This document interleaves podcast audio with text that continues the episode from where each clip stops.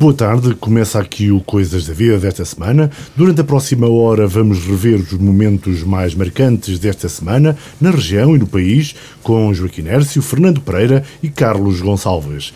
Entre o dia 25 de Abril e o Dia do Trabalhador, Joaquim Hércio, como sindicalista, como vê as relações laborais hoje? Começamos logo pelo mundo do trabalho, um mundo que, que te é tão caro, tu que és sindicalista. Uh, muito boa tarde a todos, né? não só os meus companheiros de painel, mas como a todos os ouvintes que nos ouvem. Um, e obrigado pelo convite para poder estar aqui né, e falar realmente de uma causa tão nobre como é a causa do, do trabalho e do direito ao trabalho. Sim, realmente estamos no meio de dois grandes momentos, não é? um deles o 25 de Abril, que, que é a festa da liberdade, não é? a festa da, da liberdade, da igualdade de direitos, da solidariedade, que é uma palavra que, que a mim que a mim é bastante, bastante valor. Um, e o 1 de Maio, né? o 1 de Maio, uh, que será, não é mais do que o verdadeiro dia de festa do trabalhador, da conquista dos seus direitos e das suas condições de, de trabalho. Uh, Dizer-vos aqui né, que a pandemia pá, trouxe coisas boas, coisas más. Eu acho que a pandemia e esta situação toda ao longo deste ano, vivido também para os trabalhadores, também não podemos aqui uh, referir alguns alguns medos e alguns perigos que espreitam por aí, mas também de referir talvez algumas conquistas, mesmo assim, eh, ao longo deste ano. E, e então, falando das coisas boas, talvez, a conquista de. Eh, que foi uma conquista ao longo destes últimos tempos e do, e do, e do pagamento uh, de, de, das pessoas em, em, teletrabalho e as pessoas em, em layoff. Um, portanto, e o pagamento a 100% daquelas pessoas que tiveram e das empresas que necessitaram de recorrer a esta medida do layoff e a evolução do pagamento do seu valor do trabalho a 100%, que, como nós todos sabemos, não foi assim desde o, desde o seu início, uh, bem como não é? Uh, o comemorarmos de, do, do, avanço, que esperemos que seja progressivo, do que é o valor hoje, uh, do, e muito baixo, mas que esperemos que, se, que seja progressivo, do valor do, do, trabalho no que respeita ao ordenado mínimo, e que foi acrescido, né, e foi há pouco tempo também, uma conquista a partir de 1 de janeiro deste ano, do ordenado mínimo de, de mais 30 euros, não é? que agora se uh, tem, tem o, uh, o valor de, de 665 euros. Não é? Um, os medos, e agora falando das coisas menos boas, os medos é que toda a pandemia uh, e as necessidades de ajustamento do que é o trabalho deixa-nos aqui um medo para nós trabalhadores, que é talvez é possível aproveitamento para desregular o que são os horários de trabalho. Porque as, as instituições eh, e as, e as, empresas tiveram que se ajustar, não só no trabalho em casa, não é? E aí também alguns perigos que há empresas e alguns iluminados a querer já controlar com câmaras, com internets, com, e que de certa forma poderá ser assustador. Portanto, é bom que, que exponha travão a estas, estas ideias, estas ideias um pouco, um pouco uh, demasiado ditatoriais, digamos, não é? e, e, e de um controle apertado. Uh, e também, portanto, esta desregulação do trabalho, porquê? E eu falo, por exemplo, do nosso exemplo para que as pessoas percebam, do exemplo, por exemplo, do hospital e, do, e da saúde e local onde eu trabalho. A necessidade de ajustar equipas, de, de abrir serviços novos uh, para responder uh, aos números da pandemia, levou a que muitas equipas, por exemplo, passassem a trabalhar 12 horas por dia. Ou seja, quando nós defendemos uma jornada de trabalho não superior a 8 horas. Eh, e algumas equipas mantiveram-se durante o ano a trabalhar em 12 horas, alguns a fazer praticamente turnos consecutivos. Portanto, há algum receio que este Portanto, que, que este, esta prática se torne um hábito. Esperemos bem que não. Portanto, eu, eu, eu salientava aqui como um dos medos e alguns receios do sindicato é que, esta, é que estas práticas que foram necessárias para dar resposta a uma situação pandémica não sejam aproveitadas para poder de, desregular o que são uh, as regras do, do trabalho e as regras dos horários de trabalho, ou seja, as 8 horas de jornada de trabalho, as, a luta pelas 35 horas de, de, de trabalho pá, por semana. Um, e bem como também os rácios uh, desejáveis para uma prestação com qualidade e para um trabalho com qualidade no que diz respeito à saúde, portanto, os rácios desejáveis para uma qualidade na prestação dos cuidados de saúde. Portanto, deixo aqui estas Joaquim, notas. O Joaquim Nércio, que é hum, enfermeiro no Hospital de Sousa Martins e que é também sindicalista uh, do Sindicato dos Enfermeiros. Exatamente. É um pouco sobre isso que estavas a falar. Uh, eu deixava-te uma outra questão, uh, muito rapidamente, Ehm, creio que há alguma precariedade em relação a alguns profissionais de saúde, em concreto a alguns enfermeiros que porventura terão sido eh, contratados num contexto que tem a ver com precisamente com a pandemia, as necessidades de contratar eh, enfermeiros neste, durante este ano. Agora, eh, ao que parece, já não haverá tanta necessidade e, segundo julgo saber, há alguns enfermeiros que estão por pouco mais tempo a trabalhar no Hospital da Guarda. Olha, eu agradeço a, a, a, pergunta, Luís, porque realmente já é, importante aproveitar este momento aqui para referir isso.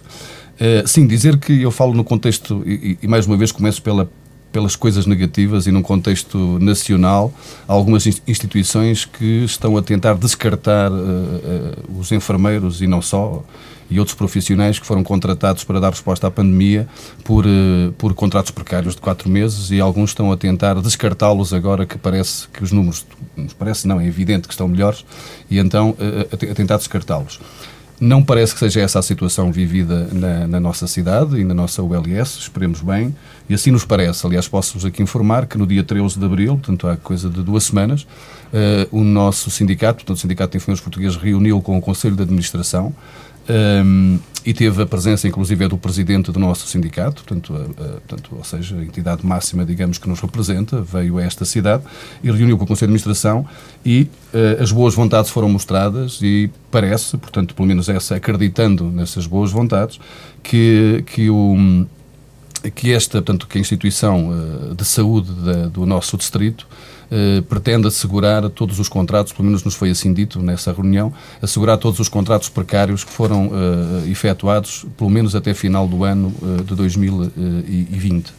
Uh, e que estarão, portanto, a proposta que foi enviada para o Ministério da Saúde e para o Ministério, neste caso, também das, das Finanças, não é? Porque isto é, quando mexe dinheiro, mexe também, uh, esta, esta, este Ministério também é, é, é, é talvez o mais importante, um, ehm, e que foi, portanto, enviado esse pedido de, de, portanto, os números que toda a gente que foi chamada, portanto, a responder aos números de pandemia, uh, que fossem integrados nos quadros de pessoal e, portanto, há esse compromisso de que, essa, de que essas pessoas possam ser mantidas então nos, nos mapas e nos quadros de pessoal uh, da instituição. Portanto, assim é desejável e vamos acreditar que sim, que isso irá acontecer. Uh, e esta, pronto, é para nós é para nós uma boa notícia, não é? Refiro aqui também já agora, uh, porque, e aí sim é uma nota que eu, que eu aproveito para fazer aqui, que é também esta ideia, e especialmente aos profissionais de saúde, e não só aos enfermeiros, médicos, auxiliares, todos eles, esta ideia do, dos prémios, e do, dos prémios Covid, e da produção, e, da, e dos subsídios de risco. Uh, essa é, é talvez uma das maiores fintas, aliás, eu acho que o nosso Primeiro-Ministro o António Costa é exímio, é exímio uh, nesse, nesse fazer querer de coisas que às vezes são um pouco virtuais. E aí dizê-lo aqui, dizê-lo aqui para claramente, e, só, e, nada melhor do que exemplos práticos. Enfermeiros, aliás terá à volta de 800 enfermeiros, vamos imaginar, à volta disso. Uh, o prémio Covid foi recebido por 90. Portanto, estão a ver, estamos a falar de 90 a ideia que passa para a sociedade é que o prémio chegou a todos, não é mentira. Portanto, houve aqui apenas só aqueles que de forma continuada tiveram com doentes Covid, embora, a nosso ver, o risco foi de todos, e às vezes até daqueles que não tiveram em ambiente Covid, porque esses não sabiam bem a pessoa que tinham, ou seja, o risco que tinham pela frente, enquanto que os outros andavam devidamente equipados Uh, e realmente, e, e, nós podemos até comprovar pelos que foram contaminados, muitos deles acabaram por ser aqueles que não estavam em ambiente Covid, porque realmente os que estavam, estavam devidamente protegidos, né? infelizmente havia os EPIs necessários. Portanto, dizer aqui bem claramente de que, portanto, tudo isso que se ouve dizer e que se apregua de que houve ganhos nos, e que foram, portanto, dados alguns benefícios aos profissionais de saúde com os prémios, com os subsídios de risco, dizer aqui claramente que foi para uma pequena, muito pequena minoria uh, do que é os trabalhadores da área da saúde e não para os trabalhadores da área da saúde. Portanto, fica aqui bem claro que isto é importante.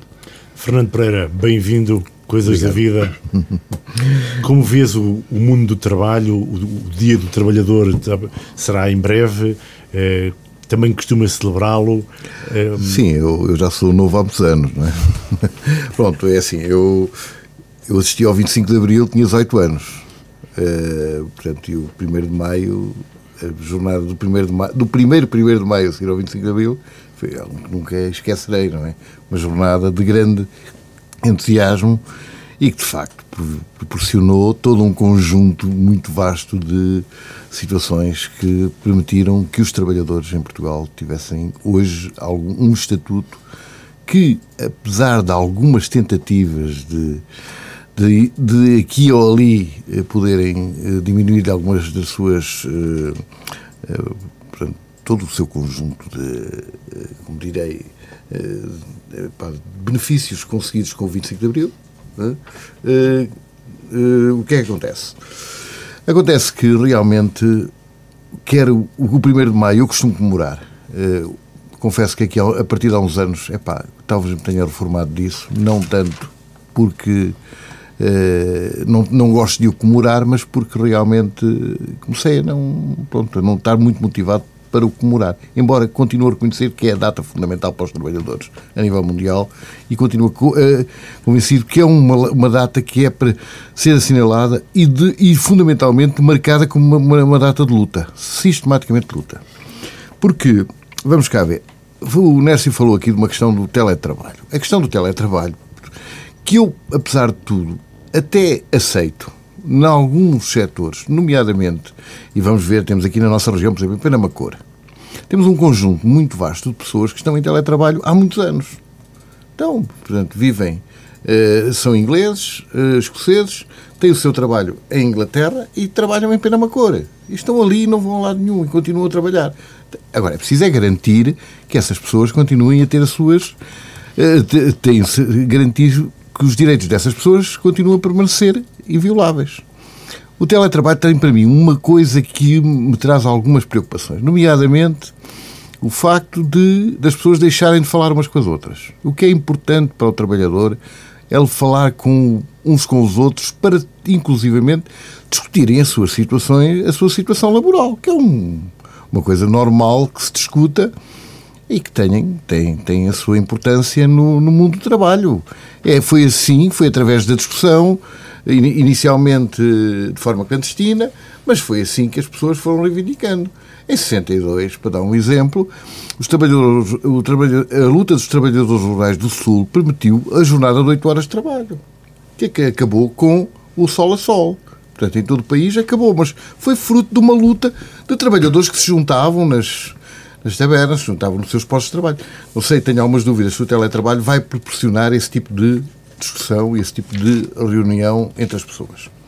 Outra coisa que eu queria salientar daquilo, e, e partindo daquilo que o Nércio disse e que também convenhamos, eh, eu sou presidente de uma IPSS e considero que os trabalhadores das IPSS são muito mal pagos para o trabalho que fazem não podemos é pagar mais. Isto é simples. Portanto, são muito mal pagos porque realmente epá, é um trabalho notável que eles fizeram durante este período. Sacrifícios em termos pessoais, familiares, para ganharem um, um ordenado mínimo.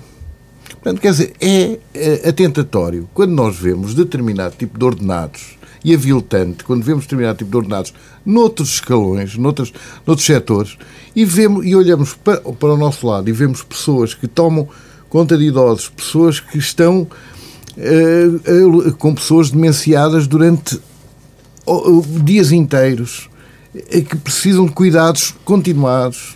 Portanto, e essas pessoas a ganharem muito mal. E é esse, são essas preocupações que, de facto, são preocupações importantes, são preocupações importantes para reflexão e são preocupações importantes para reflexão para lutar e para desenvolver qualquer coisa. Esta é a minha, é a minha, é a minha ideia sobre, sobre, sobre, sobre as coisas. Em relação também aos, aos apoios sociais que, são, que são, vão sendo dados aos, às IPSS e que são, muitas vezes, aparecem aí com grandes, grande destaque, elas, de facto... Eh, Portanto, são milhões, milhões, milhões, vamos ouvindo falar em milhões e a verdade é que nem tostões aparecem, porque é preciso fazer mais, pôr mais um, eh, é-nos pedir mais um, um, relatório, depois o relatório vai para lá, eh, passado 15 dias tornam-nos a pedir o mesmo relatório. É um bocado paradoxal, mas é a realidade. E de facto, isto para quê? São manobras, às vezes, que se fazem, que eu percebo, posso perceber, não, não aceito, mas percebo. Pronto, não, não, não há o dinheiro e vamos aguentando isto de forma a que, epá, que possa realmente uh, estar pronto, está, eh, como é que se diz, eh, acaba por estar salvaguardado em termos de orçamentais o dinheiro, mas depois falta o dinheiro efetivamente, não é? Até esta é a minha leitura, uma leitura básica.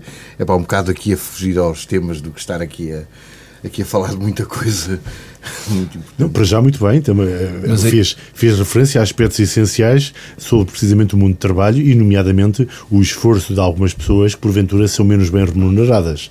Carlos Gonçalves, eh, dois homens de esquerda ao seu lado, falaram do mundo eu do acho trabalho. Não tem a ver com a esquerda, isto, desculpa. Não. É, Exatamente. Não, eu não estava a falar que tivesse a ver com a esquerda. Referia-me ao facto de serem dois homens de esquerda. E o, à, à direita do Carlos Gonçalves. À direita, exatamente. Carlos Gonçalves, também vês, testemunhas eh, estes, estes comentários, vês o mundo do trabalho numa situação precária em relação a muitas pessoas. Como é, é a tua visão do assunto? Então, eh, muito, muito boa tarde a todos. Eh, obrigado, Luís, pelo convite. E, de facto, eh, uma das conquistas do 25 de Abril foi efetivamente podermos comemorar o 1 de Maio. Algo que estava, estava não se podia comemorar antes do 25 de Abril e, portanto, eh, o facto de o podermos comemorar desta forma é uma grande vitória do 25 de Abril e, portanto, nós temos que, que salva, salvaguardar essa conquista uh, de pleno direito de todos. Mas, obviamente que uh, a pandemia trouxe algumas das situações que o Nércio acabou de dizer, mas também uh, há muitas outras que devam ser levadas em, em, em consideração. Como por exemplo uh, aquilo que se passa com as plataformas digitais, aquilo que efetivamente é o trabalho que não deixa de ser um, um trabalho quase escravo das pessoas que, um, por exemplo, a Uber, por exemplo, outras plataformas que são obrigados a, a trabalhar um, muitas horas para poderem ter direito a um salário, uh, uh, digamos, uh, mínimo e que lhes possa dar aquilo que qualquer trabalhador merece quando chega ao final do seu mês. Mas também queria aqui acrescentar algumas, uh, algumas outras, outras situações. Tem a ver, por exemplo, e eu ainda uh, hoje, hoje a folhear o Expresso, dei-me conta de uma situação que me deixou de veras preocupado, que tem a ver com o plano de recuperação e resiliência. como é do conhecimento de todos, o plano de recuperação e resiliência foi apresentado em Bruxelas, fomos efetivamente o primeiro país a fazer essa apresentação, mas acontece que, uh, afinal, aquilo que. Uh, no, aquilo que foi passado para a opinião pública e aquilo que é uh, visto por todos nós não foi bem aquilo que foi apresentado em Bruxelas. Ou seja, existem uma série de, de, de, reformas, existem uma série de documentos que foram junto ao plano de recuperação e resiliência apresentado em Bruxelas e que não se encontram na plataforma, não se encontram, uh, digamos, uh, a, serem, a poderem serem vistos por todos. Existem efetivamente algumas reformas e têm a ver com o mundo do trabalho, e isso é que é importante, que foram apresentadas em Bruxelas e que de alguma forma também já deviam ter sido tratadas em sede, e que foram tratadas em sede do Orçamento Geral de Estado para a aprovação do Orçamento Geral de Estado de 2020, mas que tal não aconteceu. E vou começar por duas ou três situações que uh, dizem respeito um, ehm, e que a esquerda, e neste caso tanto o Bloco de Esquerda como o Partido Comunista, que poderão eventualmente uh, aprovar o próximo Orçamento Geral de Estado para, do, para o ano 2022, que terão que ser eh, confrontados com estas situações. Uma delas, primeiro, tem a ver com a criação do regime de trabalho em indicação plena do Serviço Nacional de Saúde. E, portanto, era algo que, o, que a esquerda queria que efetivamente houvesse uh, uma plataforma de entendimento e que algo se fizesse nestas circunstâncias e neste, neste particular, e tal ainda não foi feito, mas foi como se, para Bruxelas, como uma possibilidade de, de reforma estrutural. Outra delas é efetivamente aquela que eu acabei de dizer há bocadinho, que tem a ver com a regulamentação do trabalho nas plataformas digitais. É um ponto quente para a esquerda, que, que pretende que a lei seja efetivamente mais restritiva e que, eh, e que devia ser, ter sido concretizada eh, mais cedo. Outra tem, também tem a ver com o mercado do trabalho e diz respeito, e esta eu também concordo, que é a obrigatoriedade das empresas que tenham níveis remuneratórios com grandes diferenças apresentem um plano de avaliação das disparidades salariais. Eu também concordo com ela, acho que sim, Uh, para salário igual, para trabalho igual, salário igual, e portanto é assim que, que se deve, que deveria, que, que deverá ser, uh, ser, ser tratado, e portanto uh, é uma é uma recomendação específica da Comissão Europeia que nunca foi tratada por este, por este uh, governo. Também, eh, outra, outra questão, e que vai eh, ter grande polémica, é a nova eh, regulamentação das ordens profissionais. Eu penso que não vai ser fácil essa regulamentação, penso que é difícil, uma vez que as ordens profissionais têm tendência a fechar-se a si próprias e tentar. Isto também vem a propósito porquê? Vem a propósito do que se passou no ano passado relativamente àquela questão da ordem dos médicos se imiscuir naquilo que foi o problema das 18 pessoas que eh, faleceram eh, no lar de Reguengos de Monsaraz. E, portanto, daí eh, se pensar em haver uma reestruturação, uma legislação que permitisse uma maior eh, controle do governo às ordens profissionais.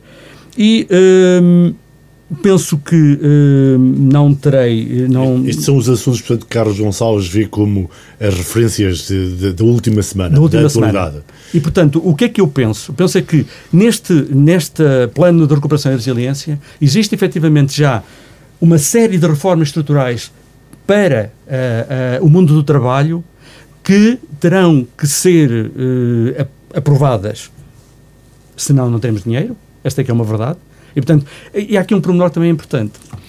É que um, aquilo que antigamente, que antes do, antes do, do, do governo de, de, de, uh, com o governo de Passos Coelho, que tínhamos a Troika, e que éramos obrigados a cumprir um determinado número de, de, de especificações para que pudéssemos ter direito a, às verbas financeiras, e, portanto, só havia um determinado, só, só, se abria o leque do financeiro quando se cumprissem, quando se cumprissem determinadas metas. No que diz respeito ao plano de recuperação e resiliência, também tem a ver com isto. E tem a ver com estas metas ligadas, obviamente, ao trabalho. Só há, é, digamos, o, o, o, o desembolsar das verbas por parte da Comissão Europeia se forem cumprindo aquilo que são as reformas estruturais. Entre estas reformas estruturais são aquelas que eu falei sobre o mundo do trabalho. Joaquim Nércio, eh, o Carlos Gonçalves abriu aqui um eh, a conversa a um leque variado de assuntos. Eh, eu perguntava-te um, um em concreto. Como vês o Serviço Nacional de Saúde neste momento? Ah, eu vejo, quer dizer, nós acabamos por, aliás, há uma frase do intensivista que eu até conheço pessoalmente, que é o Presidente da Sociedade Portuguesa de Cuidados Intensivos, e que nos diz que agora não uso, agora falta-me o, o, o, termo que ele usou mesmo, mas que pronto, ou seja, isto parecia a catástrofe uh, que, que foi anunciada, acabou por não acontecer a é verdadeira catástrofe, ou seja, e nós e quando ele diz isto, e nós nos recordamos todos de ver as imagens de, de filas de, de, ambulâncias à porta das urgências, as unidades de cuidados intensivos a multiplicarem-se, aliás, na nossa cidade, que é, é o sítio onde eu trabalho, a unidade de cuidados intensivos multiplicou-se por três. Uh, portanto, ou seja, aquilo que era uma unidade de cuidados intensivos passou a ser três unidades de cuidados intensivos. Uma delas Mas o Serviço dar... Nacional de Saúde respondeu. Respondeu, ou seja, respondeu. Portanto, nós temos que aplaudir, de certa forma, a capacidade que tivemos de resposta, ou seja, aquilo que nós achamos que ia ser catastrófico ali a seguir ao Natal, realmente corremos sérios riscos, mas a catástrofe, digamos, verdadeira catástrofe, acabou por não acontecer, felizmente. Ou seja, vimos a, a onda, não é? Tipo o tsunami, a onda bem alta, mas acabou por quando chegou à praia a coisa eh, eh, acabou por. Fernando, Fernando Pereira, sobre este, sobre este assunto, eh, vimos também que eh, o Serviço Nacional de Saúde respondeu e muitas entidades privadas, inclusive clínicas privadas, eh, privaram pela ausência. Era respeitável. é, porque. Receberam equipas alemãs, não é? Pois é, que de facto o Serviço Nacional de Saúde, com todos os defeitos, é o melhor.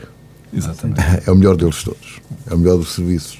É, tudo o resto são complementos. Esta pandemia revelou-nos que aquelas dúvidas que havia e ao longo dos anos se foram acumulando eh, por causa do desinvestimento, por um lado, e por causa de uma certa descrença da parte do cidadão comum, por outro, que considerava que boa saúde seria nas clínicas privadas, afinal, à hora da verdade, quando houve uma pandemia, tivemos um ano em que o Serviço Nacional de Saúde se afirmou como eh, o mais adequado, o melhor para cada um de nós recorrer quando está doente.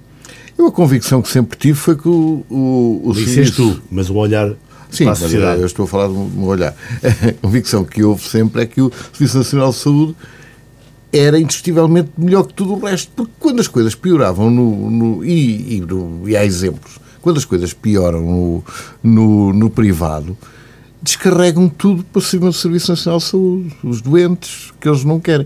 Ah, hospitais que eram provavelmente até gostariam que, quando eles estivessem quase para morrer, os mandassem para. Ah, aliás, os mandassem para o Serviço Nacional de Saúde para morrerem lá, para os dados ficarem para lá. É, a realidade é essa, é que de facto não há. O Serviço Nacional de Saúde é provavelmente é uma das conquistas do 25 de Abril. É. E convenhamos claro, uma coisa. Uma das maiores. Uma das maiores. E houve uma altura que foi aperfeiçoado. Houve uma altura, a partir de determinada altura, começou a haver algum desinvestimento. Há desinvestimento em material, há desinvestimento em pessoal, há desinvestimento até, eh, pronto, da própria estrutura central numa série de situações, porque, eh, pronto, porque os privados acenam com uma série de eh, de epá, acenam com melhorias, vamos fazer coisa melhor, não vão fazer nada melhor. Eh, por outro lado, há dívidas muito grandes uh, que, te, que, condicionam um bom funcionamento do Serviço Nacional de Saúde, nomeadamente ao setor farmacêutico. Não estou a falar das farmácias, estou a falar do, da, da, indústria farmacêutica. Que a indústria farmacêutica está-se um, um pouco não se interessa muito. Eles têm números. A Pfizer pouco se interessa por Portugal. Eles, Portugal faz-me lembrar o mal quando foi do 25 de Abril. Houve uma revolução em Portugal e o mal diz Portugal, onde é isso? Ah, é, é, quantos habitantes tem? Tem 10 milhões. E que hotel estão? É um bocado isso, quer dizer. A, Pfizer é um bocado assim que funcionam as coisas, não é?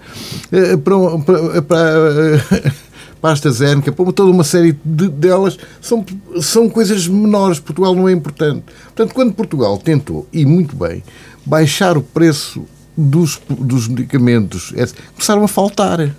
Começaram a faltar. Mas faltaram deliberadamente. Porque eles disseram, não, então, mas alteia, então, mas nós queremos este preço, eles querem a este, nós vamos passar a mandar para lá só quando, quando não tivermos outro sítio para mandarmos mais caro.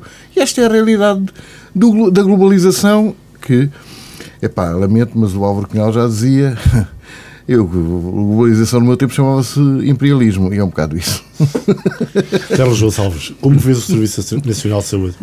Eu, eu Costuma-se dizer que quanto mais eh, frágil é uma economia, mais facilmente se quebra numa situação de crise. Mas eu acho que, mesmo sendo frágil a nossa economia, o Serviço Nacional de Saúde aguentou-se bem. Uh, aguentou-se de tal forma que uh, provavelmente muitos de nós não esperavam que tal acontecesse. Aquilo que era, que foi uma das conquistas de Abril, aquilo que foi o Serviço Nacional de Saúde, como uh, Arnaud e João Semedo o preconizaram, não é? Que se dizia que tinha acabado, que, que, facil, que, que facilmente quebraria, isso não aconteceu. Isso é importante e uh, o exemplo é o exemplo da É o grande vencedor da pandemia, é o grande é o vencedor da, de Saúde. Sem dúvida, é o grande vencedor da pandemia, é o Serviço Nacional de Saúde. Por aquilo que conseguiu fazer, por aquilo que conseguiu fazer-se a ele próprio, que se redefiniu. Aqui na Guarda definiram-se os, uh, os serviços, o Nércio está aqui, que, que saberá muito melhor do que eu, Uh, serviços, uh, sítios onde efetivamente não havia, estavam fechados, passaram a, a, a, ter, a ter enfermarias, eh, a ter eh, serviços de atendimento, e isto foi de tal maneira importante que nós conseguimos dar uma resposta a uma pandemia que muitos julgavam que seria uma catástrofe. Foi de facto uma catástrofe, mas não foi a catástrofe que todos imaginavam, porque o Serviço Nacional de Saúde conseguiu contrapor isso. Há uma coisa que também uh, se tem que aqui afirmar, que também não é o Serviço Nacional de Saúde. Eh, o Serviço Nacional de Saúde é uma parte, mas as instituições, uh, até as próprias instituições de particular de solidariedade social, deram, uma, deram um, um, um contributo enorme apesar dos problemas que tiveram, das questões de pandémicas que entraram nas, nessas, nessas, nesses serviços, mas uh, de uma forma, o serviço social em Portugal deu uma resposta condigna àquilo que era um, uma crise, que foi a maior crise que o mundo teve e que a Europa teve pós a Segunda Guerra Mundial. Carlos Gonçalves, é. estive atento ao, estiveste atento uh, aos discursos do 25 de Abril, na Guarda? Eh, estive, estive lá. O que é que te pareceram, o que, o que, é que te pareceram, nomeadamente o, o, discurso otimista do Presidente da Câmara da Guarda, que anunciou, nomeadamente, a possibilidade de que eh, nos próximos meses na Guarda possam vir a ser criados cerca de 900 postos de trabalho? Uh, pois, eu ouvi, eu ouvi com atenção aquilo que o Sr. Presidente da Câmara uh, nos disse. É evidente que para qualquer uh, guardense qualquer guardense, quando o Presidente da Câmara diz que vamos ter a possibilidade de, num curto espaço de tempo, disto até ao final do ano, segundo, segundo eu, eu ouvi, 900 postos de trabalho, é, é, um, é algo que nos deve regozijar a todos. Agora, é evidente que, tendo em conta que estamos num tempo, em tempos de eleições. Não é? ainda, não, ainda não começamos, mas já estamos numa pré, num, numa pré-campanha eleitoral. Ele caracterizou que... este período como sendo, nomeadamente, o período de melhor crescimento, melhor crescimento para a guarda, sempre da Guarda. Da guarda. Uh, de facto, ele fez um exemplo de que eh, teria havido, eu não sei, eu, eu até apontei aqui um número. Concreto, um, eu apontei aqui um número. Das unidades de emergência da GNR, sim, mas, o outro da eram, Sodécia, mais duas empresas de, de mobilidade elétrica, e, e, e assim no, fecha praticamente os 900, 900 postos de trabalho. Mas disse que, eh, que 13 projetos que se fixaram na plataforma logística no investimento de 68 milhões de euros e a criação de 319 postos de trabalho.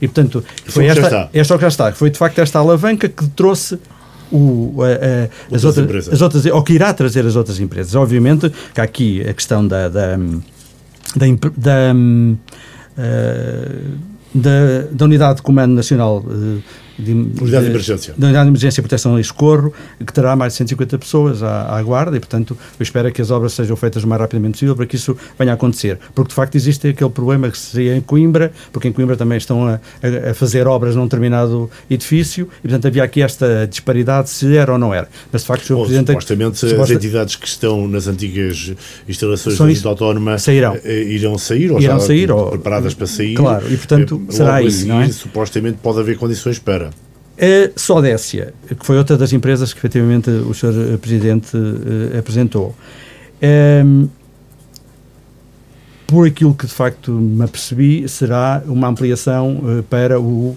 Uh, campo de futebol, não é? Para o campo de futebol. Campo de futebol, campo futebol. São mais 300 postos de trabalho. Se, uh, se assim, uh, se de facto isto, o que é que está? For, for uma, uma realidade no final deste ano, nós temos que nos congratular por aquilo que efetivamente a Guarda neste momento está a dar a, a, a, às empresas. Agora, aqui um, um, um pormenor importante. Eu acho uh, que durante, e tenho vindo a dizer isto aqui aos microfones de altitude e noutros, e noutros locais, eu acho que a Guarda nunca conseguiu tirar uh, o melhor contributo da sua posição geográfica. Nós estamos na confluência de duas importantes autoestradas. Estamos na confluência de duas importantes linhas de caminho de ferro e, neste momento, com a abertura da linha da Beira Baixa.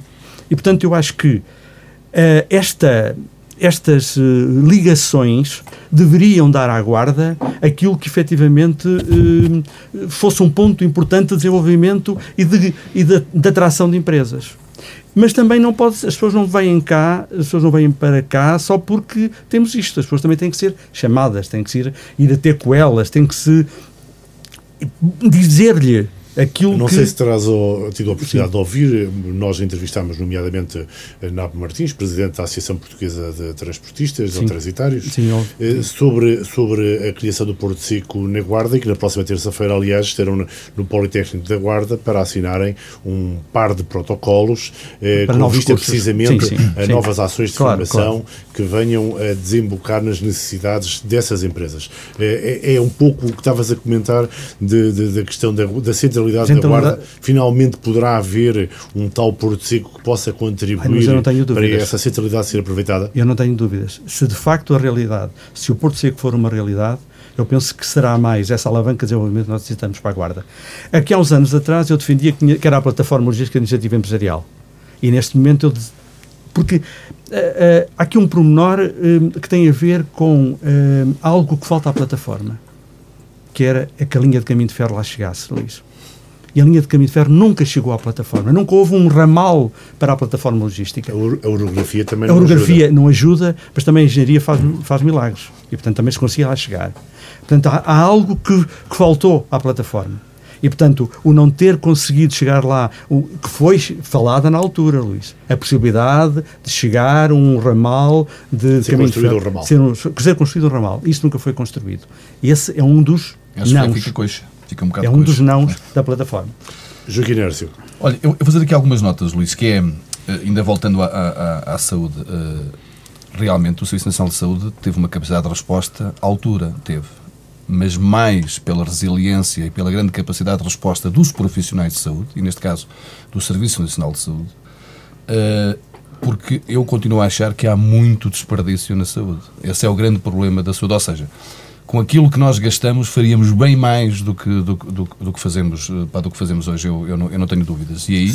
Sobre, sobre aquilo que estava o Carlos Gonçalves a falar, que tem a ver com o futuro próximo da Guarda, e nomeadamente uh, a elevação da autoestima com o discurso do Presidente da Câmara. Uh, da pois, e, e, e eu, passaria, eu, eu passaria a isso. E eu uh, também ouvi e li e realmente ele falou em, 900 postos de trabalho, eh, é bom que aconteçam, mas depois ele acrescentou outra coisa: 900 novos habitantes, 900 pessoas novas. Espero bem que alguns desses 900 postos de trabalho sejam para aqueles que cá vivem, porque também há desemprego na guarda, não é? Eh, portanto, aí já é um discurso, tanto, começamos logo a achar aí algo estranho. Agora, sobre o discurso, eu tenho outra, outra nota que para mim mais, mais importante a, a fazer, e ainda bem que aqui referimos esse, este assunto. É para mim inconcebível que apenas dois discursos tenham sido feitos e parece que é o segundo ano que acontece. O ano passado nem dei conta. Os Ou demais seja, partidos ficaram Exatamente. Epá, 25 de Abril, liberdade, igualdade, solidariedade. Epá, e fala a Presidente da Assembleia e o Presidente da Câmara só.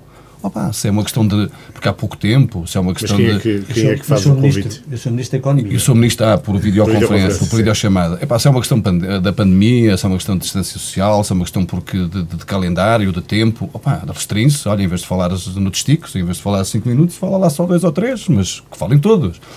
E é isso que acontece em outras assembleias comemorativas que, que, se fazem pelo país fora. Portanto, eu nem sequer me tinha dado conta o ano passado, porque já aconteceu ano passado, pelos vistos, e este ano repetiu-se, apenas o líder da, tanto, da, tanto o Presidente da Assembleia Municipal e o, seu, e o, Presidente da Câmara tiveram direito a, a, a, falar sobre a festa que é o 25 de Abril, a festa de liberdade e logo esta de liberdade, de igualdade de direitos, etc, etc, uma conquista tão importante e que para mim é dos acontecimentos históricos daqueles que eu mais me orgulho de ser português. Porque fizemos a mudança não é, do que foi uma ditadura horrível e que muita gente Aliás, eu quando ouço falar as pessoas haviam de vir, havia de vir lá o tempo outra vez do Salazar, não sei que as pessoas não sabem o que é a, a, mulher precisar de pedir ao marido para, para tomar uma decisão, não sabem, isto foi há pouco tempo, uh, pá, não sabem o que é um, eu falo, por exemplo, uma enfermeira, não, por ser enfermeira não poder casar, uh, não, não, sabem o que é duas pessoas ou três juntas, uh, já era uma manifestação, não sabem o que é que não ser a favor é ser contra, não ser, não pensar o mesmo é ser é, é, é, é, poder ser preso. Quer dizer, era isto é que era o antes do 25 de Abril. E nós demos, esta, demos uma volta a esta página com, com flores na mão, com cravos na mão. Quer dizer, é para mim um orgulho de ser português, porque talvez na história do mundo não haja algo parecido, ou seja, nós passarmos do momento da operação total, né, com, este, com, com todo esse sentido, e, e para, um, para, um, para, podermos dizer o que pensamos, para poder estar aqui a falar hoje e criticar aquilo que achamos menos bem, ou, ah, e eh, apenas com, com, com, flores, digamos, não é? Mas, embora, claro que tudo isto tem um, uma história e tem. E mais, e também já agora aflorar a questão que também foi nacional e a história que parece que há donos do, do pá, desta, desta festa, quer dizer, não é que foi outra questão também nacional, a história lá do, do ter direito a não ir na, na Iniciativa festa, liberal. não é? manifestação, que eu lhe chamo festa, né? lá da, para a Iniciativa Liberal, que eu achei, quer dizer, é, uma, é um triste episódio perante esta grande festa que para mim é marcante na história do nosso país. Portanto, aproveitando, não havia necessidade. Não é? Aproveitando um pouco aquilo que estava a comentar o Joaquim Nércio, Fernando, muito rapidamente, se conseguires, eh, há uma parte da história do 25 de Abril que muitas vezes é esquecida, que é aquilo que aconteceu a seguir, nomeadamente a independência dos países eh, de língua portuguesa em África, que é uma realidade que tu conheces muito bem, eh, e conseguimos fazer algo incrível que foi receber os chamados retornados e integrá-los na sociedade. Muitas vezes esquecemos disso. Consegues num minuto e pouco sintetizar. É, não vai ser fácil, mas eu queria só dizer, para já um, um detalhe. falou há um pouco do, da questão do, das diferenças salariais. Quero lembrar que em 70, eh, quem lançou o ordenado mínimo foi o primeiro governo provisório a seguir ao 25 de Abril. Era ministro eh, o Pacheco Gonçalves, na altura ministro do Trabalho, o primeiro-ministro do Trabalho, do, que era, por acaso era do Partido Comunista. Não é por, por, ser, mas na altura fazia parte, era o único ministério que o Partido Comunista tinha no primeiro governo. Curiosamente, no, no tal quinto governo, que toda a gente disse muito mal, eh, o Vasco Gonçalves propôs o chamado salário máximo que nunca mais ninguém falou. E acabou-se com a história. Nunca mais. Há, há 45 anos que ninguém fala no salário máximo. Portanto, havia essa, essa situação. Pronto, isto é para, para esclarecer aqui uma situação. Em relação a isso que disseste, é o seguinte: o 25 de Abril foi possível por causa da guerra colonial. Esta foi o grande. eh, foi, para além das lutas que, que, entretanto, foram operadas, foi a guerra colonial. Foi o cansaço da guerra colonial. Naturalmente que, desde 61, que o, o, o problema das colónias estava adiado. E o que é que aconteceu? Porque a ditadura só podia aguentar enquanto houvesse o chamado Império Colonial. E não havendo uh, uma justificação para uma guerra colonial. Eu lembro-me quando tinha 18 anos. Isso, nós falávamos no liceu que se, isso, 40 e tal, eu, eu vivia em Coimbra na altura, uh, perto de 50 e tal, 60% das pessoas dizíamos claramente que íamos embora daqui, que não íamos para a tropa. Não estávamos com disponibilidade para ir para a tropa. Pronto, o que é acontece? Veio 25 de Abril, a descolonização foi a possível. Atenção, não era possível fazer descolonização de outra forma, por muito que as pessoas tentem falar, porque não se vai pedir à tropa que, porque uh, aos militares, que, e estamos a falar, quando se dá o 25 de Abril, havia nos três, nos três uh, conjuntos, no, portanto, nos três, uh, havia nos três teatros de guerra, havia 123 mil uh, soldados. Portanto, 43% do Orçamento Geral de Estado de, de 1973 eram para a defesa. Hoje são, salvo erro, 8, uh, salvo erro 3,4 ou 5,4. Acho que é essa. Sabe? Isto é, só são dados importantes que é preciso reter. Quando se dá o 25 de Abril, naturalmente, as pessoas dizem ah, uh, havia uma parte de soldados que eram uh, que estavam dos contingente local. Pois sim, senhora, eram do contingente local, do contingente de Angola, de Moçambique e da Guiné. Por acaso de Angola eram na ordem dos, que era o que tinha mais, era na ordem dos 32% em, 70, em 74. Acontece que desses 32%, mal houve o 25 de Abril, uma quantidade enorme deles, e eu conheço muitos, passaram-se imediatamente para os movimentos de libertação. Portanto, deram do contingente local e alguns deles hoje até são, foram ministros da Defesa, alguns da Defesa e de outros ministérios no, no, no, no governo de Angola. Sim, sim. Isto para falarmos de quê? Que não havia hipótese rigorosamente nenhuma de manter a ordem dentro das. Na, na, porque a realidade é esta: os soldados portugueses não queriam morrer, não estavam disponíveis para morrer. E muito bem, no, de, durante 13 anos não houve uma, uma resposta por parte das autoridades. Portanto, não houve uma resposta para as autoridades e não era um, um, um rapaz de 21, 22, 23 anos. Estamos a falar de pessoas de 21, 22, 23, 24 anos que eram mandados para um sítio, para sítios incríveis, era um Erasmus um bocado esquisito. não, era mesmo, porque aquilo era mesmo, as pessoas não têm ideia de para onde é que mandavam as pessoas, mal preparadas, uh, com, é, é, evidente.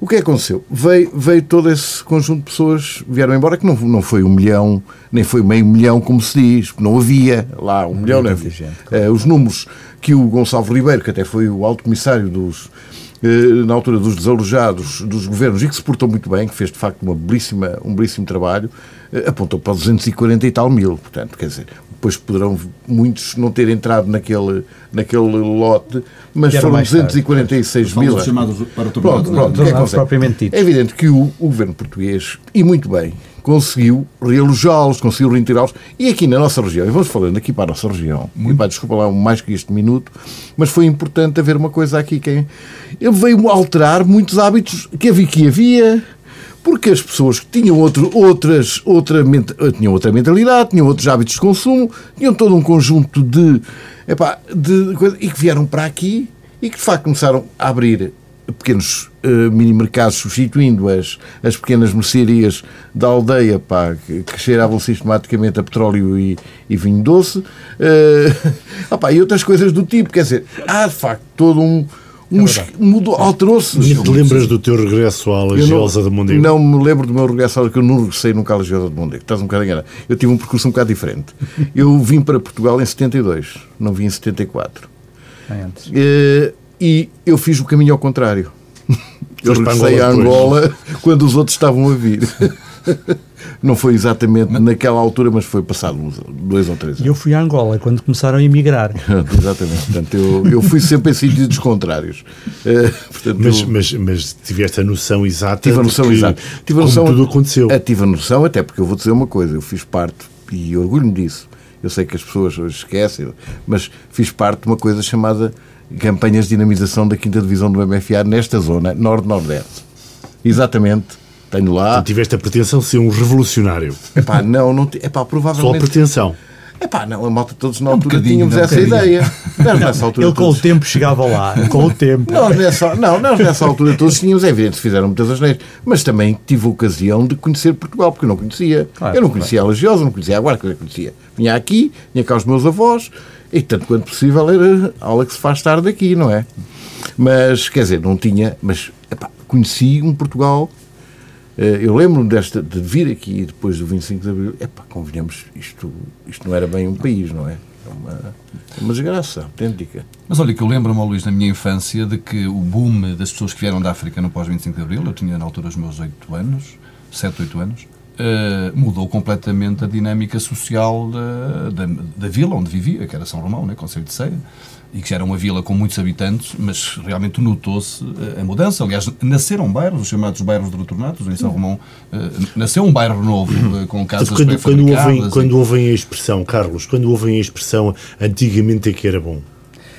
Eu, eu Luís, nós somos mais ou menos a mesma idade e, portanto, eu estava, eu tinha 13 anos quando o 25 de Abril Uh, se, eu não, se, eu, era, se, eu era mesmo pequenino. mesmo pequenino. Como eu? Portanto, eu tinha 13 anos. Mais velho era eu. Eu vivi, eu, eu vivi um, uh, eh, o início, o início da, da, portanto, destas movimentações. Uh, estava no liceu, com, com, com, com greves, com, com, e com outro, com outro tipo de e, portanto, nós começámos a, a, a, as vivências na política nessa altura. Começaram a aparecer os, os eh, digamos, as, as juventudes dos diversos partidos e, portanto, cada um ia se integrando em cada uma delas, ou então ia mudando de uma para uma, conforme se achava, ou conforme os amigos também iam mudando de, de, de local para local. Agora, eu, eu, eu é evidente uh, que quem conhece, e, e, como eu, felizmente, conheci Angola nestes últimos tempos, a mentalidade, ainda neste momento, das pessoas que vivem em Angola é completamente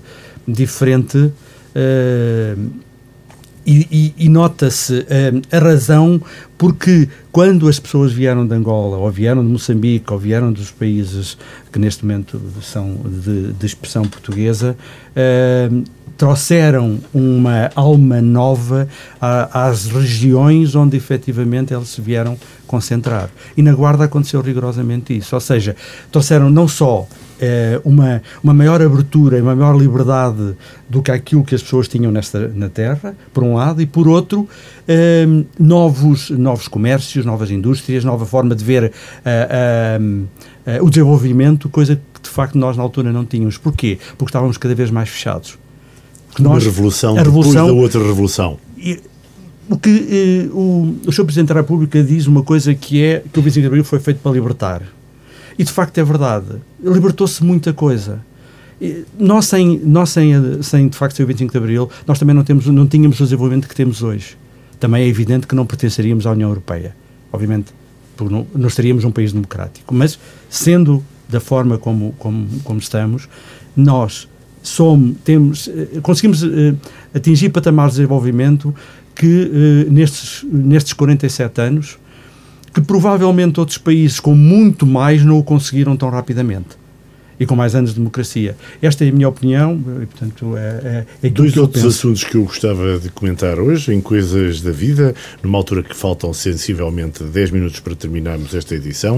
Uh, Joaquim Hércio, uh, como vias os passadiços do mundo? Eu suponho que já por, por lá terás andado a visitar, é, com alguma curiosidade? Não? Não, olha, não e não, e não e não tenho, sinceramente, não tenho muita curiosidade. Conheço, conheço a zona, porque sou apaixonado pela natureza, e se quer se diga, não sei se realmente Mas achas que é um bom investimento ou não é por isso? Essa é a questão. Não sei se os passadiços irão trazer uh, algum turismo e algum, portanto, alguma mais-valia à, à, nossa região. Esperemos que sim não é? E aliás, estamos agora é assunto do dia, não é? Porque os passadiços do Paiva agora tem uma, uma ponte, não é? Foi inaugurada ontem. Maior ponte. Uh, ainda não, Foi uma inaugurada para a população local apenas, portanto, a maior ponte uh, pedonal, portanto, uh, suspensa Pensa. do, do mundo, digo eu, não é?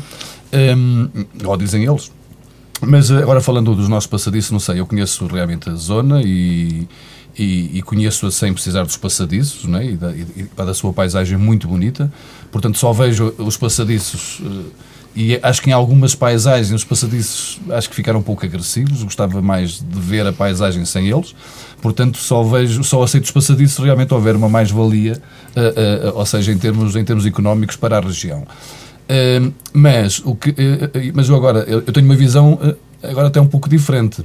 Agora, eu espero que também, e aí sim, e vou fo- focar outro ponto, e é uma promessa deste, deste executivo camarário, uh, é uma promessa que eu espero que vai haver cumprida e que também se prende com os passadiços, que é onde eles acabam, que é na barragem, uh, e a sua capacidade para desportos náuticos uh, e até há, até há estruturas, ou seja, embarcações, eh, e uma estrutura, um clube náutico, até embora académico, né, que é da Escola Afonso de Albuquerque, não sei se as pessoas, muitas, vezes, muitas pessoas não conhecem, e que no ambiente escolar, pá, habitualmente fica em terceiro no- nos campeonatos nacionais, num sítio onde o mar fica a 200 km. Portanto, é importante, e há muita gente na guarda que não sabe que isto é uma realidade.